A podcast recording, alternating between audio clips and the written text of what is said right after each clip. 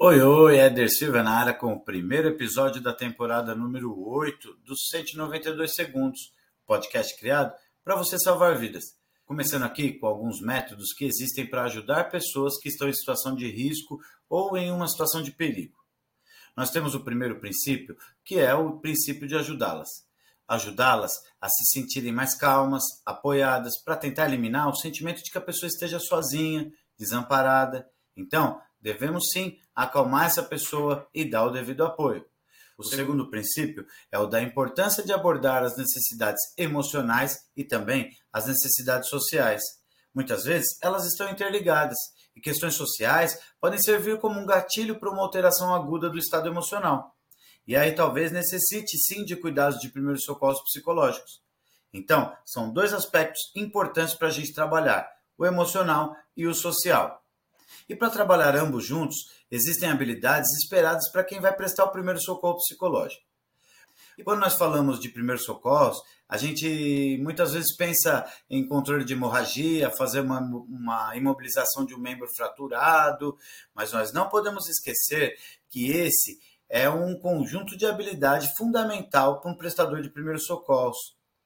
Então, então vamos, lá. lá. O primeiro passo é como avaliar uma situação para poder identificar o que está acontecendo de fato, qual é a demanda, quais são os potenciais riscos apresentados naquela cena, para que o socorrista possa optar por uma estratégia de abordagem. Segundo, reconhecer os padrões que são comuns de reação às crises. Eu vou destrinchar ao longo da oitava temporada os diferentes padrões. Terceiro, como se aproximar de uma vítima mantendo a sua segurança. É válido lembrar que, a depender da situação, uma pessoa que está em surto psicótico, ela está com uma distorção da realidade. Talvez essa mesma pessoa, que em condições normais possa ser uma pessoa gente boa, inocente, só que no momento do surto, ela pode ser um risco a depender do padrão encontrado.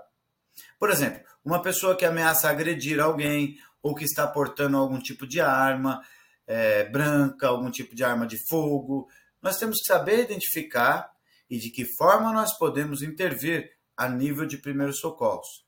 Outra habilidade importante é saber manter a calma, porque o equilíbrio e a gestão emocional própria é fundamental para poder ajudar alguém numa situação como essa. E você tem que saber gerenciar as suas emoções e também as emoções das, de quem está na cena, das testemunhas, dos parentes, das pessoas ali envolvidas. E por último, as emoções da vítima, que já está em uma situação de emergência psiquiátrica, psicológica.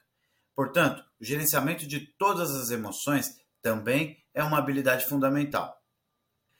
E por fim, como fornecer o apoio emocional e ajuda na prática.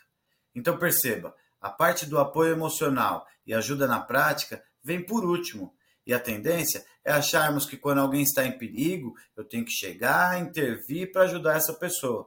Só que ao fazer isso, sem identificar todos esses passos anteriores, eu corro o risco de fazer algo que vai agravar ainda mais aquela situação. Portanto, temos que primeiro avaliar a situação, reconhecer os padrões, se aproximar em segurança, fazer um gerenciamento emocional de todos os envolvidos, principalmente o seu, para aí sim poder intervir com a vítima e oferecer o apoio emocional da forma correta e ajudar na prática. Não sai daí não, aperte o play e aprenda a salvar vidas. Eu fico por aqui, um grande abraço, tchau, tchau.